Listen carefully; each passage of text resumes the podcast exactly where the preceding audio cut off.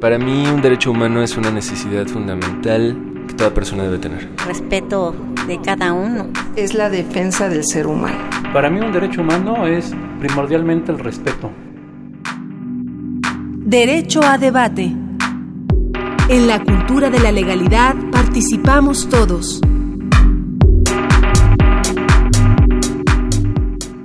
Hola, ¿qué tal? Muy buenos días, bienvenidos a Derecho a Debate en la Cultura de la Legalidad. Participamos todos. El día de hoy estará con nosotros un gran, gran invitado, el doctor José Dávalos Morales, catedrático de la Facultad de Derecho de la Universidad Nacional Autónoma de México, quien es un experto, un maestro en la materia laboral y aprovechando precisamente que hoy estamos, el primero de mayo, estamos transmitiendo este programa, eh, hacer unas reflexiones en torno a todo lo que ha permitido llegar hasta este momento y sobre todo la importancia de hablar de un tema que a todos nos interesa.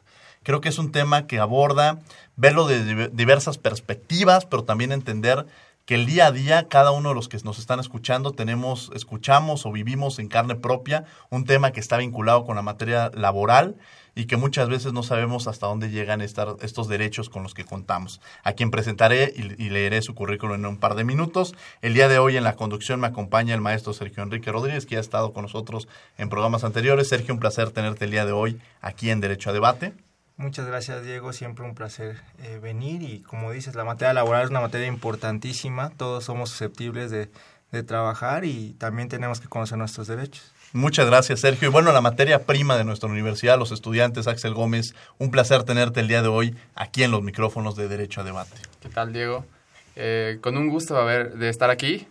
Eh, me siento muy contento por representar a mi universidad y compartir con el doctor un poco de, su conocimiento. Pues sin lugar a dudas, el, toda persona tenemos derecho al trabajo y a la libre elección del mismo. Los trabajadores se benefician con los derechos laborales que deben ser respetados por los empleadores. Entre ellos se encuentra recibir un salario mínimo, la igualdad salarial, la no discriminación, entender el derecho laboral como un derecho humano y como incluso en los recientes artículos que ha, que ha escrito nuestro invitado el día de hoy nos lleva a esas reflexiones. Para ello, bueno, quiero presentar al, José, al doctor José Dávalos Morales, quien es licenciado y doctor en Derecho por la Facultad de Derecho de la Universidad Nacional Autónoma de México, donde desde 1969 se desempeña como profesor es investigador nacional nivel 2 del Sistema Nacional de Investigadores. Es autor de diversos libros, entre ellos Derecho Individual del Trabajo y recientemente El Constituyente Laboral, del cual eh, le pediremos que nos hable un poco también al respecto. Fue director de la Facultad de Derecho de 1987 a 1991, en una época eh, compleja dentro de nuestra universidad, en momentos difíciles, cuando el rectorado estaba a cargo de un personaje del cual ya hemos hablado en este programa, el doctor Jorge Carpizo. En 2004, por resolución del Honorable Consejo Técnico de la Facultad de Derecho, se le otorgó la medalla Prima Leyes Instituta, que es una, un reconocimiento entre muchos otros que ha recibido. Se desempeñó como, como este, dentro, ah, se desempeñó en, la, la Suprema Corte de Justicia de la Nación como secretario técnico del Instituto de Defensoría, ocupando diversos cargos, fue el responsable del área de capacitación también de este organismo. En fin, hablar de la trayectoria del doctor José Dávalos Morales nos llevaría prácticamente todo el programa y siempre, sin lugar a dudas, cuando hablamos de materia laboral, nos lleva a citarlo a, usted, doctor. Un placer tenerte el, día de hoy aquí en los micrófonos de Derecho a Debate. El placer es para mí, eh, maestro Diego Guerrero, maestro Sergio Rodríguez, compañero estudiante Axel Gómez. Es un placer para mí que me hayan invitado a este programa para hablar de cuestiones laborales de las que todos los días hablamos con los compañeros estudiantes de la Facultad de Derecho, sea de la licenciatura, sea de posgrado, y que sin saber mucho, me encanta mucho hablar del tema laboral.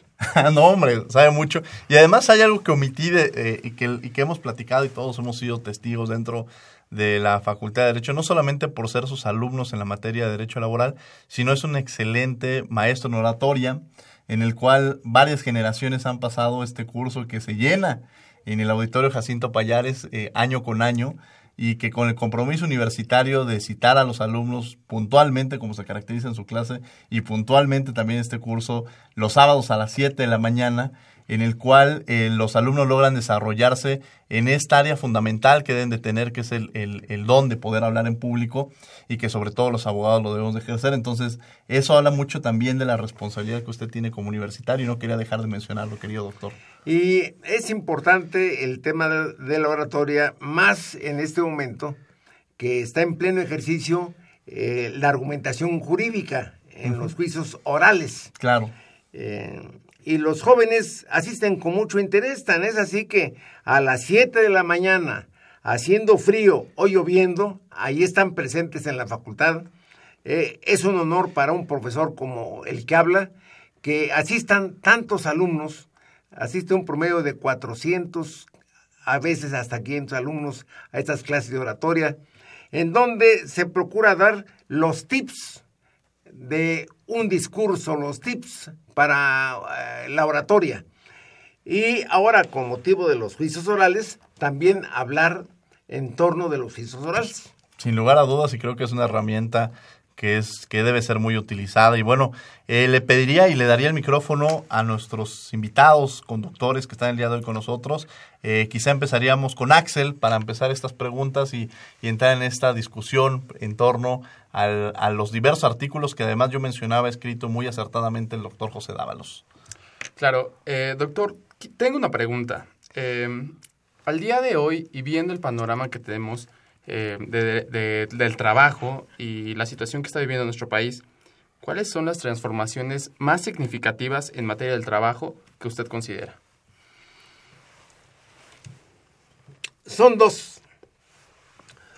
Una eh, del 30 de noviembre de 2012, en donde se introdujeron cinco contratos eh, individuales de trabajo a la ley federal del trabajo a ver si recuerdo, es el contrato de capacitación inicial, es el contrato de pago por hora. Eh, quiero decir que son cinco contratos que se introdujeron con el fin de romper la estabilidad de los trabajadores en el empleo.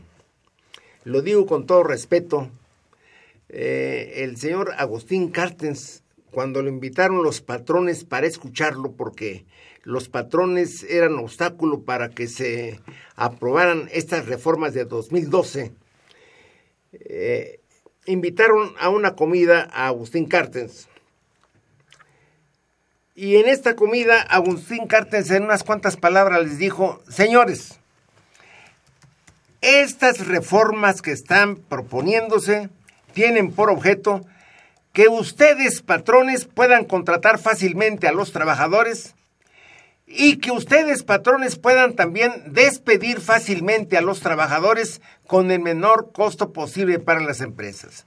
Es decir, es, es, es una facilidad para contratar, una facilidad para despedir. Por eso digo que es un rompimiento de la estabilidad del trabajador en el empleo, porque el trabajador lo que busca es seguridad en el puesto que desempeña. El trabajador dice, si yo estoy desempeñándome con responsabilidad, con toda mi capacidad, yo espero que se me respete el trabajo porque eh, eh, del trabajo obtengo mis satisfactores personales y la comida para la familia, el vestido, la vivienda, el transporte, la escuela. Entonces, cuando se rompe esta estabilidad en el empleo, eh, es un asunto grave en esta reforma de 2012. Y acaba de haber una reforma de la Constitución en la fracción 22 del artículo 123, en donde las juntas de conciliación de arbitraje dejan de existir para pasar a ser tribunales formando parte del Poder Judicial de la Federación o del Poder Judicial de los Estados.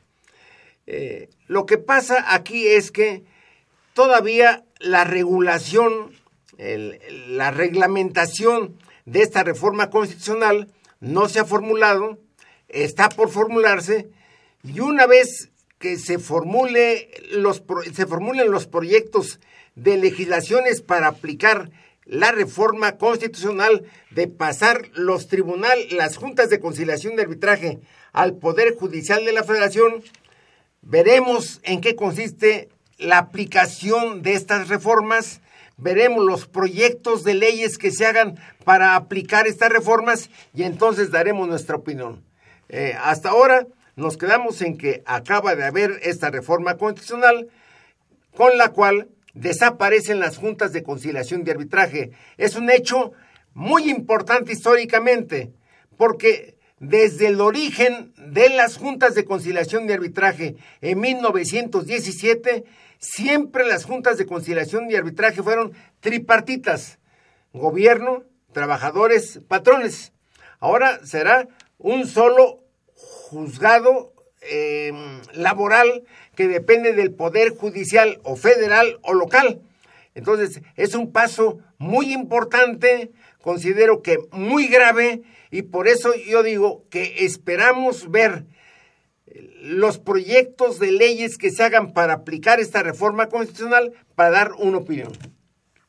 Interesante, querido maestro, porque sobre todo esta reforma ha generado un gran debate y, y lo seguirá generando y creo que no debemos de perder de vista el mismo. Sergio, que nos acompaña el día de hoy, catedrático de la Facultad de Derecho. Sí, mire doctor, eh, antes de pasar en pregunta, planteo un poco el contexto de ella.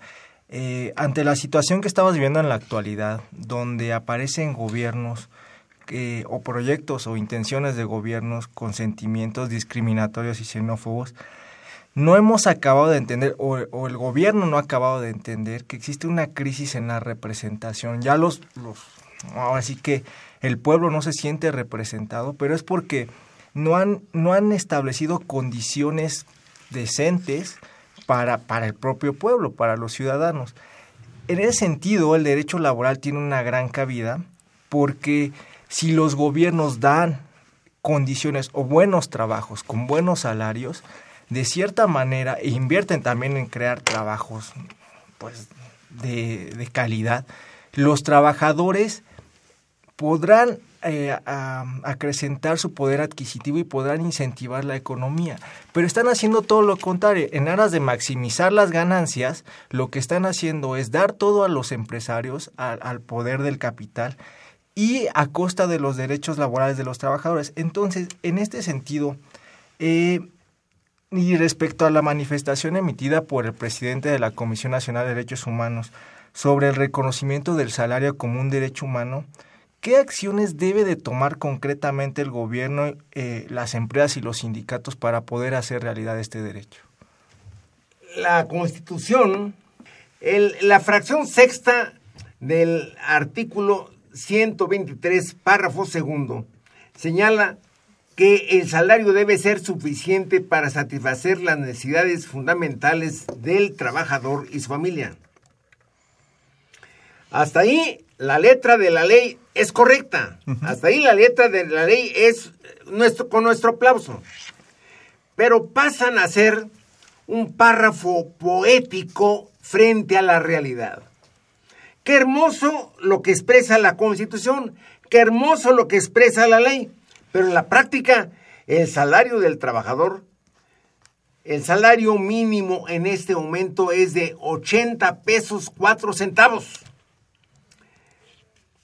Si yo en este momento trajera 80 pesos 4 centavos en la bolsa y tuviera que ir a la casa, tal vez en el camino tuviera que comer una torta, dos tortas, un refresco. ¿Y qué llevo a la casa para llevar la comida? ¿Qué llevo a la casa para pagar la renta? ¿Qué llevo a la casa para pagar la luz, para pagar el transporte, etcétera? 80 pesos cuatro centavos, es un salario abiertamente injusto. Por eso, una de las peticiones que tenemos que hacer los profesores de Derecho del Trabajo, juntamente con los trabajadores, es que en México se establezca un salario suficiente.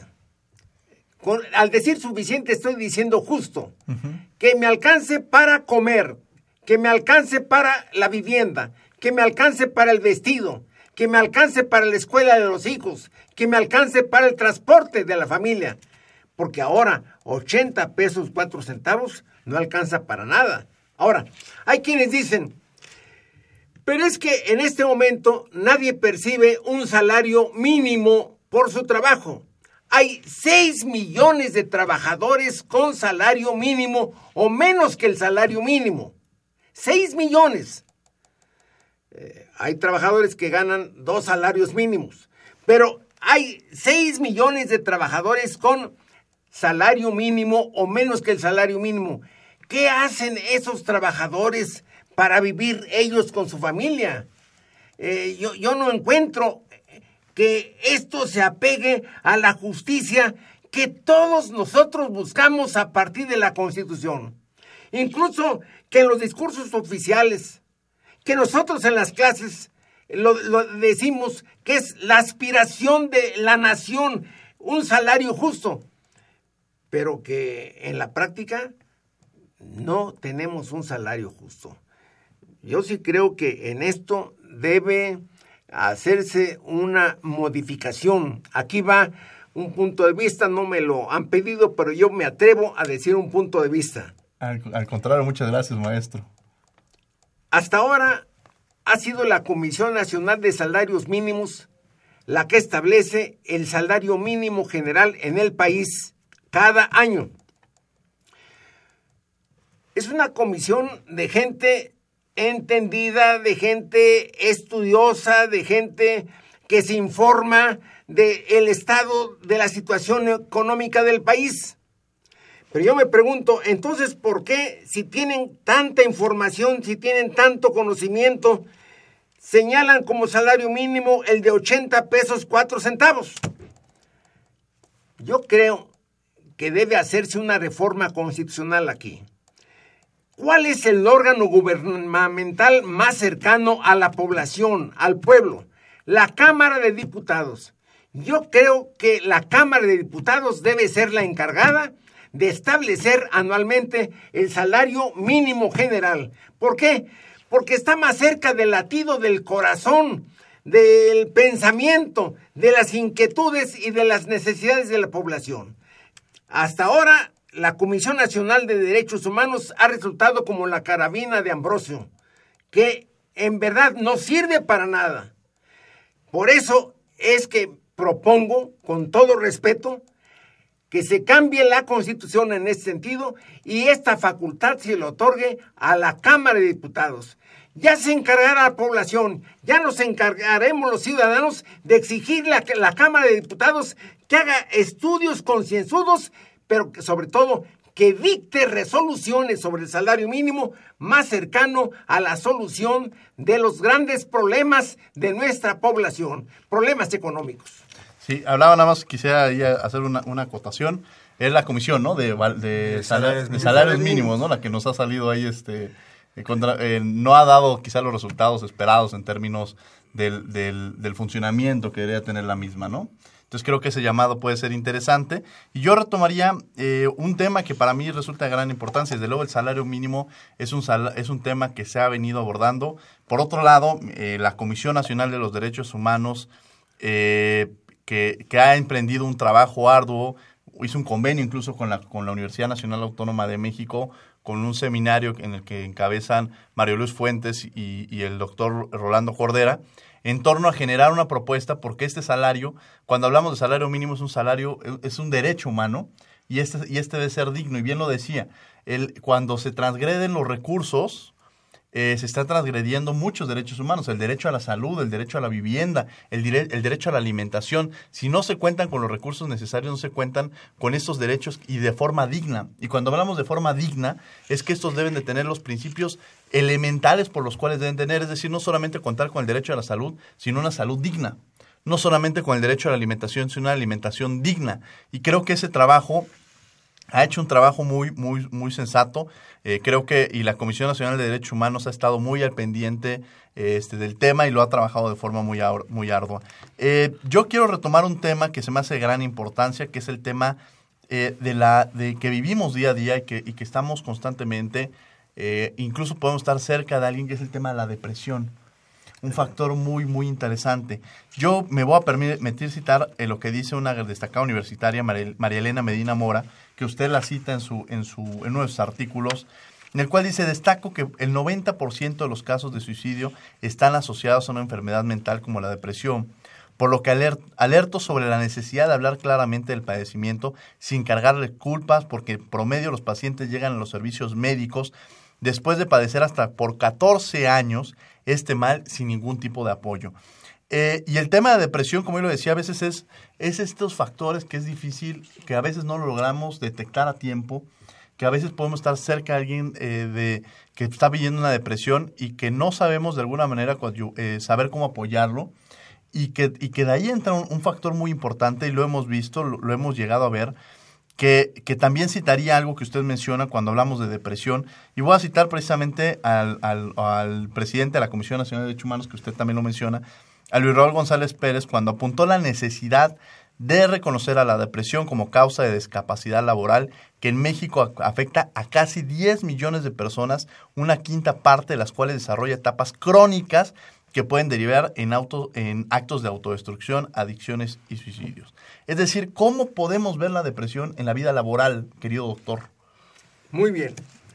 En primer lugar, eh, quiero tanto en el eh, aspecto de los salarios como derecho humano, la Comisión Nacional de Derechos Humanos, que está a cargo del maestro Luis Raúl González Pérez, ha hablado muy ampliamente en torno del el derecho humano al salario justo.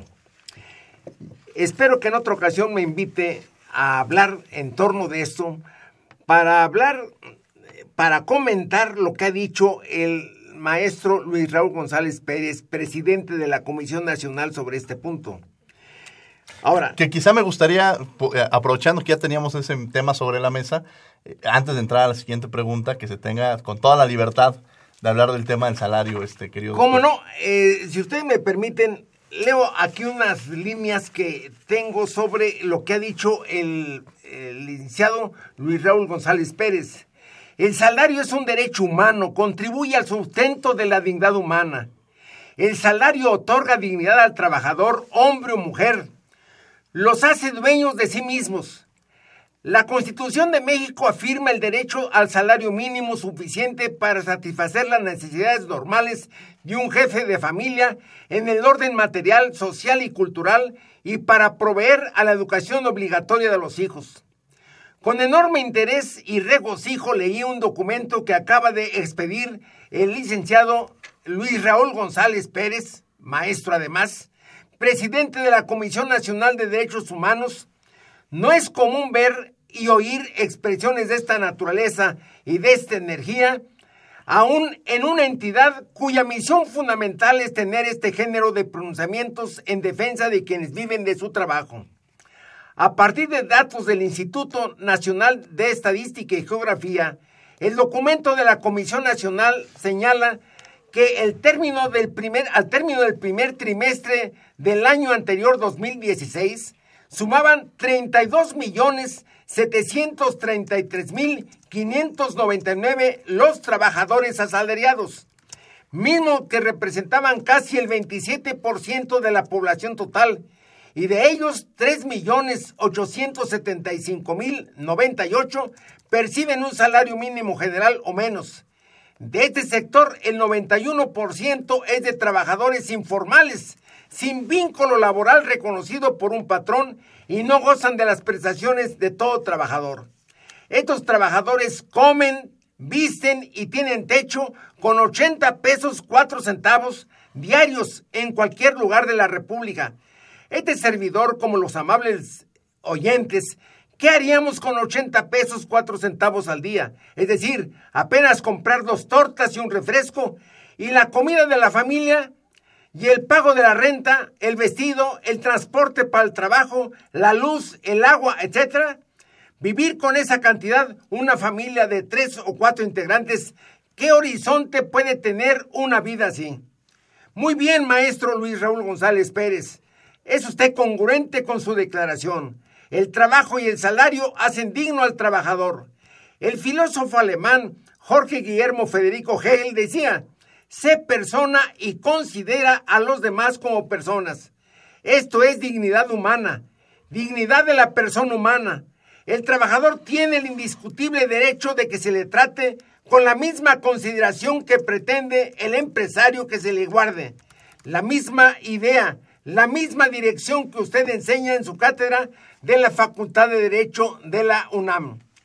Alfred Verdros de la Universidad de Viena, dentro del mismo contexto de la dignidad humana, expresa que, superado el desprecio de la antigüedad por el trabajo material, la dignidad humana consiste en los atributos que corresponden al hombre por el solo hecho de ser hombre. La primera de esas cualidades es que un ser humano es idéntico a los demás. El documento de la Comisión Nacional concluye, no debe perderse de vista que el Estado tiene un deber primario de respeto hacia los derechos humanos, pero que en su misión de protección de tales derechos ha de realizar las acciones necesarias para que, en el esquema de su participación con la fijación del salario mínimo, sectores como el empresarial o el sindical otorguen la debida autoridad a la salvaguarda de la dignidad humana. Es decir, todo lo que dice el presidente de la Comisión Nacional de Derechos Humanos me cae de peso en mi mente y en el corazón, porque es lo que siente la población mexicana con los salarios que está recibiendo. Repito, 80 pesos 4 centavos en este momento. ¿Qué haría un integrante de la Comisión Nacional de Salarios Mínimos con ese salario?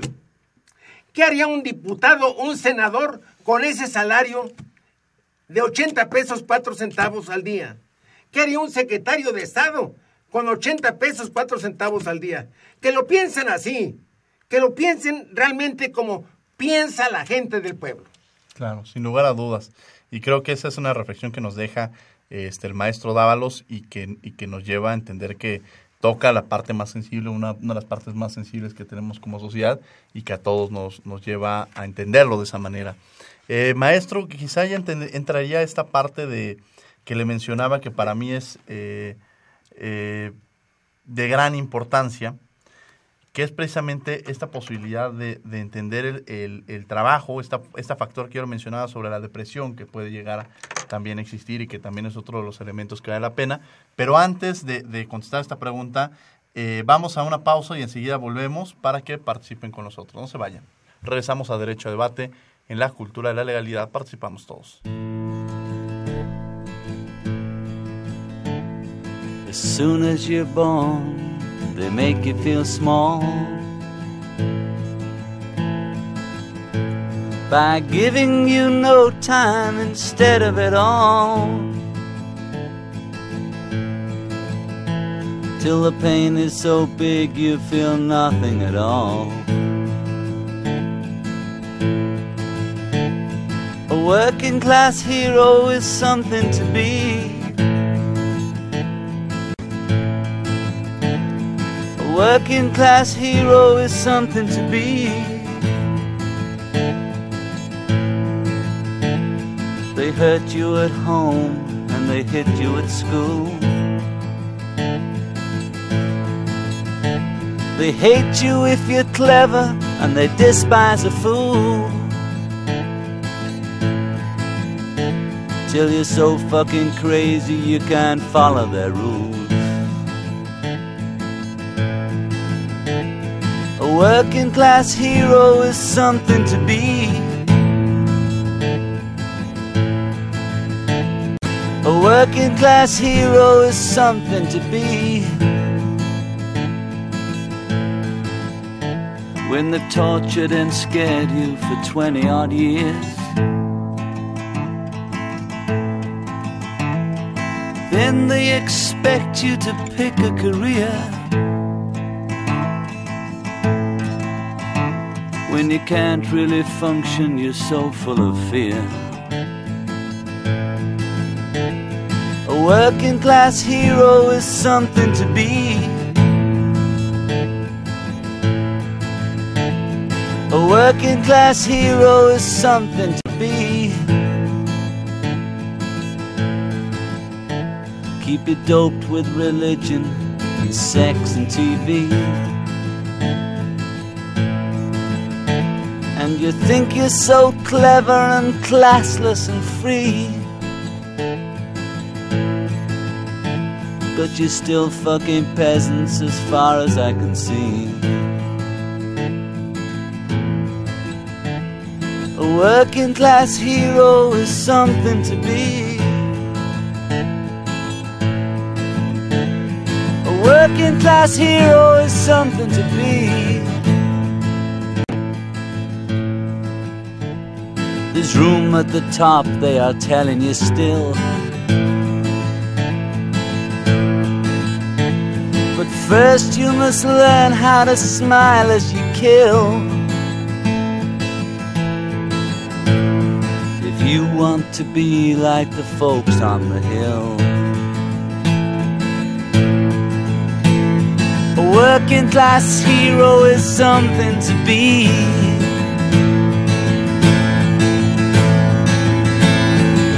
Working class hero is something to be. If you want to be a hero, well, just follow me. If you want to be a hero, well, just follow me. Bien, estamos de vuelta en Derecho a Debate, en la cultura de la legalidad participamos todos. El día de hoy, bueno, estamos hablando sobre diversos temas vinculados con el derecho al trabajo, que es un tema que nos incumbe a todos.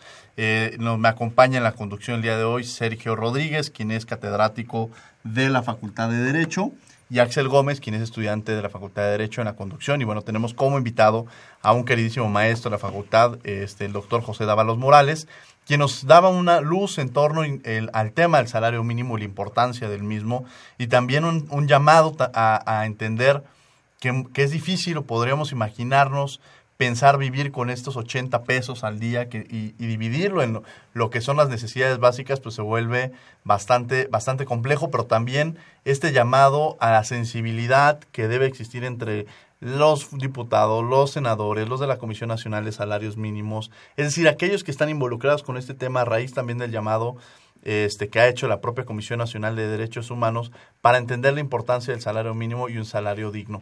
Y antes de irnos al corte, a mí me generaba una, una reflexión precisamente sobre este factor de la depresión que en un momento dado se puede dar y que, bueno, ya citaba a estudios que ha realizado una destacada universitaria, la, doctora, esta posición que ha tenido otro universitario y que ahora está este, como responsable de la Comisión Nacional de Derechos Humanos, Luis Raúl González Pérez, referente a este tema, doctor.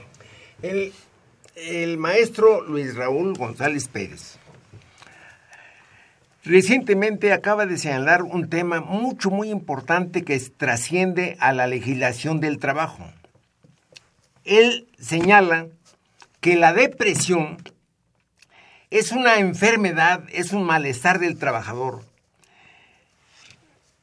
que el seguro social o las instituciones de seguridad social deben pensar que la depresión imposibilita al trabajador para prestar los servicios. Puede haber depresión en diferentes grados, pero hay depresión eh, en, en esta situación. El trabajador ya no quiere levantarse. Y no es por flojo, no es por irresponsable, no puede. Anímicamente y físicamente está imposibilitado. No quiere comer, no quiere ir con el médico. Entonces, debemos llevarlo al Seguro Social y que el Seguro Social va a dictaminar que hay una grave depresión allí. Entonces el maestro Luis Raúl González Pérez aquí apunta un gran apoyo que le da la Ley Federal del Trabajo y la Ley del Seguro Social a ese trabajador. La Ley Federal del Trabajo dice, el trabajador que sufre esa depresión, durante todo el tiempo que sufre la depresión, tiene el derecho de la suspensión de la relación de trabajo. ¿En qué consiste esta suspensión de la relación de trabajo? No hay obligación de trabajar, el patrón no tiene obligación de pagar salario, pero no puede suspenderse la relación de trabajo. La relación de trabajo subsiste, vive en toda su intensidad. La ley del Seguro Social dice que cuando existe esta situación de depresión en el trabajador, el trabajador, una vez que el Seguro Social dicta, el, el médico del Seguro Social dictamina que hay esta grave depresión, el trabajador tiene el una ayuda del Seguro Social consistente en el 60% del salario con el que está cotizando al Seguro Social. ¿Cuánto tiempo? 52 semanas. Y si en esas 52 semanas el trabajador no puede regresar a trabajar, otras 26, es decir, son 78 semanas, año y medio. Todo ese tiempo el trabajador está gozando de esta ayuda del Seguro Social y está gozando de la suspensión de la relación de trabajo. El patrón no puede exigirle que regrese a trabajar y que si no regresa a trabajar lo despide. Esto no es posible porque es una enfermedad. Es lo que señala el presidente de la Comisión Nacional de, de- de- de Derechos Humanos. Goza de la protección de la ley del trabajo en cuanto que es una suspensión de la relación de trabajo, 52 semanas más 26, y goza de la protección de la ley del Seguro Social con esta ayuda del 60% del salario con el que está cotizando en el Seguro Social. 52 semanas más 26. Ahora, si desgraciadamente el trabajador ya después de esas 78 semanas no puede regresar a trabajar, entonces termina la relación laboral. No se rescinde la relación laboral, que es una cosa diferente, sino que termina la relación laboral. Algo semejante sucede en otros dos casos que quiero mencionar. En el caso del dipsómano. Un dipsómano hay un momento en que no puede ya ir a trabajar. Y cualquiera diría, bueno, patrón, despídelo. No, ese trabajador tiene el derecho de la protección, de la suspensión de la relación de trabajo. Lo mismo el drogadicto. Un drogadicto puede haber un momento de su enfermedad, porque así debe vérsele, a la adicción, a la adicción a las drogas, debe vérsele como enfermedad. Puede haber un momento en que ya no pueda regresar a trabajar. Entonces hay que llevarlo al Seguro Social y que el Seguro Social dictamine que está imposibilitado para trabajar y por tanto de recibir la ayuda de la ley del Seguro Social con ese 60% del salario que, con el que está cotizando al Seguro Social. 52 semanas más 26 año y medio. Con el aliento de su familia, con el apoyo de su familia, es muy posible que estos adictos regresen a trabajar. Lo mismo que una persona deprimida, que regrese a trabajar. Ahora, si desgraciadamente no pueden regresar a trabajar, no se les rescinde la relación laboral porque es diferente hablar de rescisión que es rompimiento a terminación de la relación laboral en donde imposibilidad de que trabaje. Ok. Y en este caso no sería rompimiento, sino sería terminación de la relación de trabajo. Pero ya no es que el trabajador no quiera regresar a trabajar, sino su estado de enfermedad no le permite trabajar. Concretamente sobre la depresión, la Comisión Nacional de Derechos Humanos acaba de abordar este tema diciendo que debe verse como una enfermedad y como una enfermedad que incapacita al trabajador para prestar sus servicios. Hay momentos en que esta enfermedad discapacita al trabajador para prestar sus servicios y entonces se pide la ayuda del Seguro Social con su ley y la ayuda de la Ley Federal del Trabajo con la suspensión de la relación de trabajo. Interesante porque también es entenderlo como esta enfermedad que en un momento dado se puede dar. Axel, te pediría que siguiéramos con esta entrevista y que hicieras alguna reflexión o comentario con el doctor José Dávalos. Realmente es sumamente nutritivo. Yo disfruté mucho de haber leído las publicaciones que usted realiza, doctor. Eh, con respecto al particular y con respecto a la depresión, me parece que el medio ideal para que el trabajador pueda hacer valer estos derechos es no otro que de manera colectiva por medio del sindicato. Entonces, ¿Qué opinión tiene usted del apoyo que pudiera tener el trabajador con respecto a su sindicato y hacer valer estos nuevos derechos? Porque se está transformando. Así es el derecho laboral, dinámico. Una cosa que apuntaba el, eh, licenciado Luis Raúl González es que hay aproximadamente 10 millones de personas con la depresión como una enfermedad y de trabajadores una buena parte de esos 10 millones de, personas. Ahora, me preguntaba eh, eh, hace un momento el maestro Diego Guerrero que cómo se manifiesta generalmente la depresión. El desgano, no comer, no levantarse, no trabajar, no estudiar y si los familiares abandonan a esta persona, pues viene la muerte, viene el suicidio, viene el desencanto por la vida. Bien. Ahora, los sindicatos tienen un gran quehacer a este respecto. Sindicato es la Asociación de Trabajadores para el estudio, mejoramiento y defensa de los intereses de los trabajadores.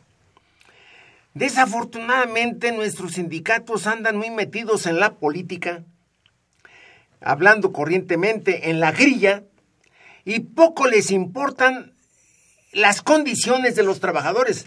Pero considero que estas cuestiones son capitales en el interés que deben tener los sindicatos. Es decir, ustedes me han permitido tocar los tres puntos. La adicción al alcohol, la adicción a las drogas y en este caso de la depresión. Estos tres casos, por ejemplo, que los sindicatos los tomen con verdadera atención, con verdadero interés, con verdadero cuidado, y que lleven al sindicato a médicos del Seguro Social, del ISTE, de la UNAM, de cualquier lugar de estos calificados, para que les hablen a los trabajadores de estos problemas y de la ayuda que pueden tener. Concretamente, en este caso de la depresión, de la eh, drogadicción y del alcoholismo, hablarles concretamente de cómo la ley del Seguro Social nos puede ayudar y que por tanto es importante que su familia los ayude, pero de una manera primera, de primera importancia es el sindicato que tiene por objeto el estudio, mejoramiento y defensa de los intereses de los trabajadores. Es decir, que el sindicato se encarne en los problemas de la gente y que los ilustre, que los informe, porque los trabajadores tienen grandes herramientas en la legislación laboral, pero que no saben manejar. Sí, es cierto. Pues muy interesante. Sergio Rodríguez, que está con nosotros el día de hoy en Derecho a Debate. Muchas gracias, querido Diego. Eh, doctor, mire, eh, voy a cambiar un poquito de tema por otra cosa que me parece muy interesante. Escribió un artículo sobre eh, el descanso, el, derecho al descanso del trabajador, que me parece eh, magnífico, porque muchas veces en el día a día eh, los patrones abusan del derecho al descanso del trabajador, tanto de manera diaria con su derecho a tomar los alimentos o reponer sus energías, como en los descansos de los días festivos, por ejemplo, o los descansos semanales obligatorios que tienen derecho. Eh, concretamente, una, una pregunta muy específica. Respecto a los trabajadores con un horario nocturno, que posiblemente ellos quisieran renunciar a su derecho de descanso entre la jornada para poder terminar más rápido la jornada de trabajo. ¿Esto es posible o qué pueden hacer los trabajadores? Si ustedes me permiten leer una notita que tengo sobre esto. Por favor porque usted toca un derecho humano de primera importancia. En el artículo 123, en la fracción primera de la Constitución, se señala la jornada máxima debe ser de ocho horas, la máxima.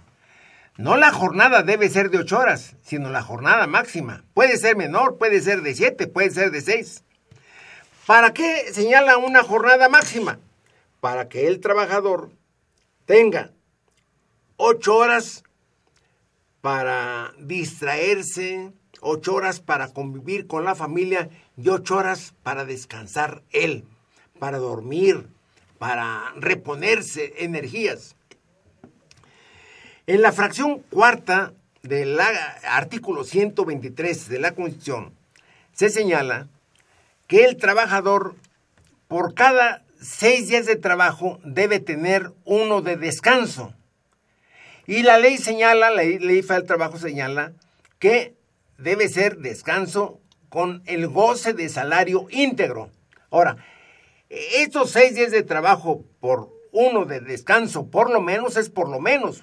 Puede ser cinco días de descanso con dos días de descanso, eh, cinco días de trabajo por dos días de descanso con el goce de salario íntegro. ¿Para qué el goce del salario íntegro? Yo puedo descansar si no estoy preocupado por darle comida a mi familia. Pero si me mandan a descansar y tengo el gran problema de qué llevo de comer a la familia, pues no descanso, mentalmente no descanso, físicamente no descanso porque no duermo. Aquí es donde quisiera leer estas, esta, esta pequeña nota sobre el, el descanso. Al descanso no se renuncia. El trabajador no puede renunciar a su descanso. El trabajador no puede decir ahora no quiero descansar, quiero seguir trabajando. El patrón debe otorgar al trabajador el tiempo que le corresponde para su descanso. El patrón no puede decir que el trabajador puede seguir trabajando porque le gusta trabajar, que ya en otro momento, cuando sea posible, se le dejará descansar. Estamos ante una exigencia natural de la persona, es un derecho humano.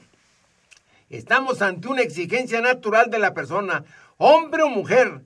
No es que quiera o no quiera descansar el trabajador, su cuerpo y su mente lo necesitan. La Constitución y la Ley Federal del Trabajo lo ordenan. El patrón no puede alegar que ahora no hay tiempo para que el trabajador descanse. El patrón sabrá qué hacer para concederle al trabajador el descanso a que tiene derecho. La Constitución de la República establece los derechos mínimos de los trabajadores. La Ley Federal del Trabajo, los contratos colectivos y los contratos individuales pueden crecer los derechos de los trabajadores tanto como sea posible para los sindicatos y para las empresas. Por ejemplo, la Constitución establece la jornada máxima de ocho horas de trabajo para que el trabajador disponga del resto del tiempo como mejor le parezca. La Constitución también dispone que por cada seis días de trabajo debe disfrutar el trabajador de un día de descanso cuando menos. Se reitera, son derechos mínimos que pueden crecer en favor de los trabajadores eh, en los demás instrumentos jurídicos laborales.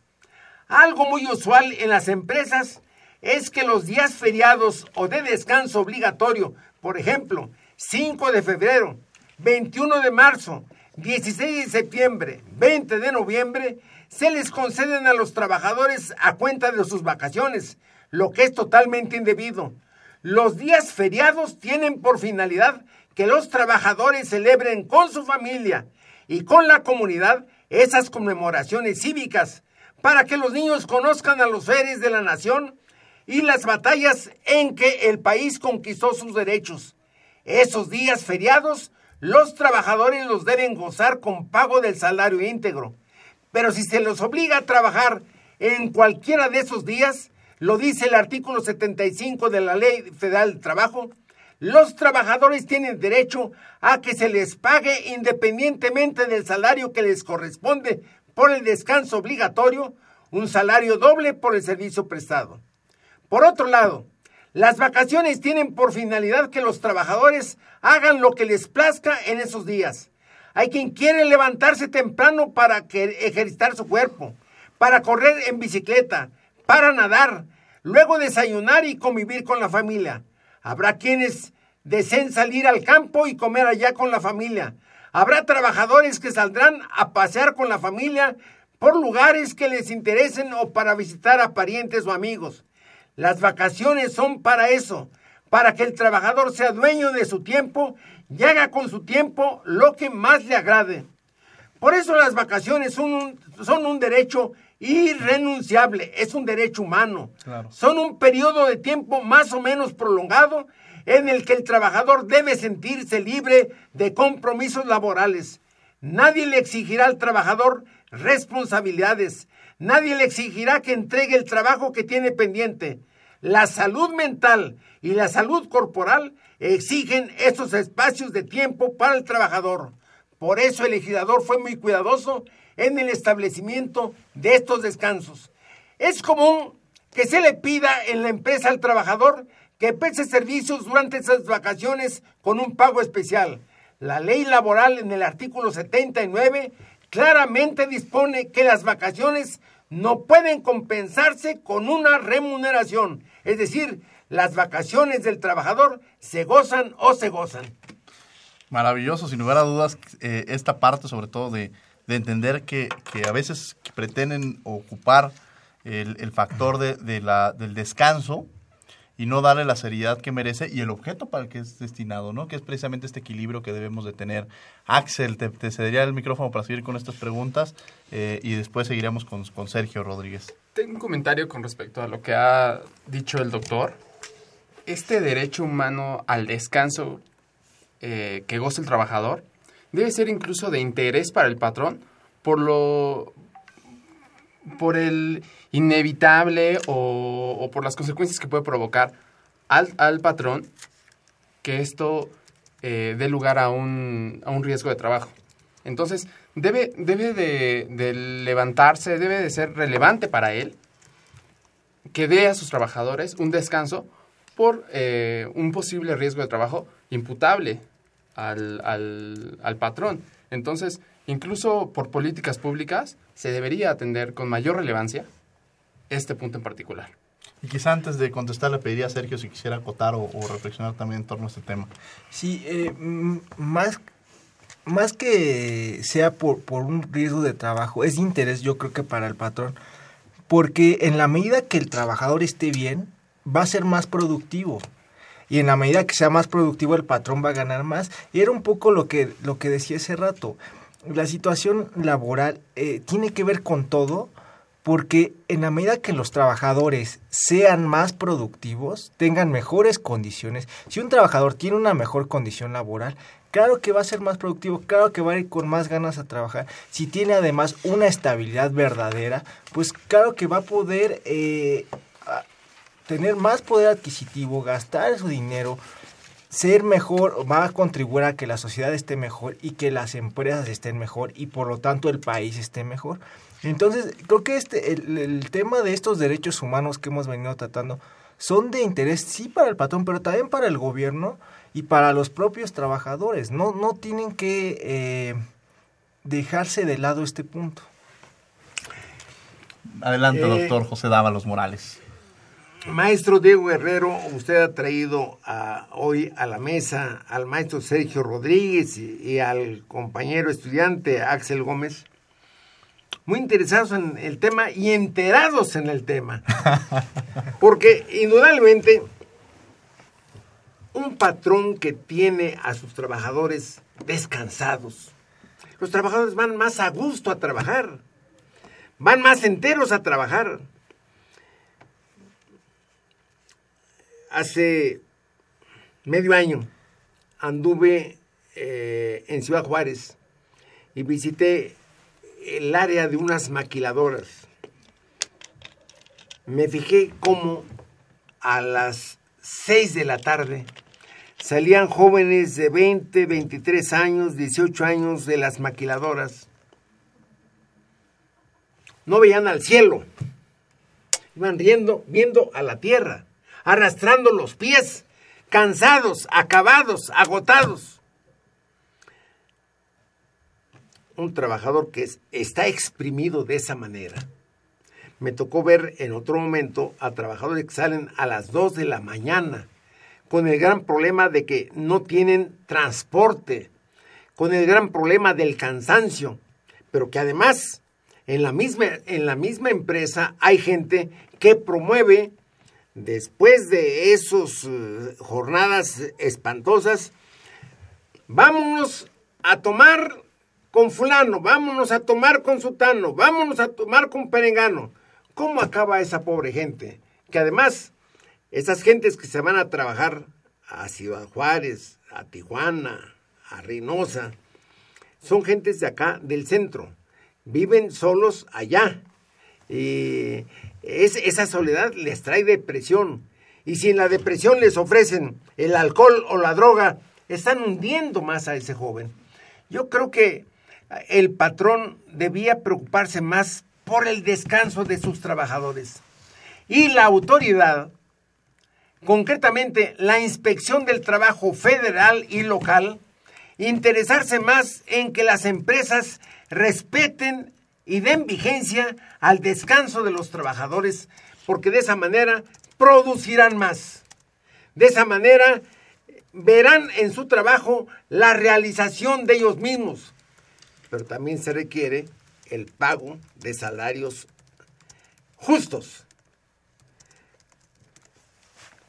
Interesante, porque esta parte precisamente radica en, en cómo uno día a día va desarrollando su vida y cómo día a día eh, depende mucho este factor emocional, esta parte emocional para poder desarrollarse de forma adecuada, ¿no? Axel, nos quedan prácticamente este, tres minutos. Yo les pediría que en, en 30 segundos nos ayudaras alguna reflexión, algún comentario y desde luego te agradecemos que hayas estado el día de hoy aquí en los micrófonos de Derecho a Debate. Pues muchísimas gracias por invitarme. La verdad es que me siento muy contento por haber compartido la mesa con varios, varios profesores y con el doctor. Eh, me siento muy honrado por, por estar con ustedes compartiendo eh, este tema que en realidad me apasiona, me apasiona el derecho del trabajo. Y pues nada, más que agradecerles y, y es bien importante que tanto eh, sector patronal como sector obrero entiendan que los derechos son recíprocos y en tanto ambos se respeten, las cosas van a funcionar mejor y puede haber muchísimo crecimiento para nuestro país. Entonces, les agradezco muchísimo. Al contrario, muchas gracias, Axel. Sergio, quizá algún comentario, alguna reflexión que te gustaría Eh, hacer. Sí, claro que sí. Mira, nada más eh, comentar que la importancia que tienen el derecho del trabajo y más en concreto estos derechos humanos laborales y la conciencia que debe tomar el gobierno para poder contribuir a su debida observancia, pero además de contribuir a su debida observancia, entender los efectos positivos que puede tener, que de verdad se observen. Eh, muchas veces eh, la letra de la ley es muy bonita, pero desgraciadamente la realidad es completamente diferente.